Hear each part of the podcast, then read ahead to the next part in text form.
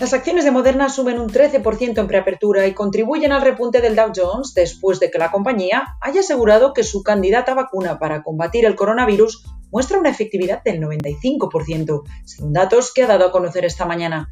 Se trata de un resultado muy similar al que ya mostró la semana pasada la vacuna de Pfizer, y añade mayor confianza a la población sobre el efecto que pueden tener los tratamientos en los que se está trabajando para frenar la pandemia.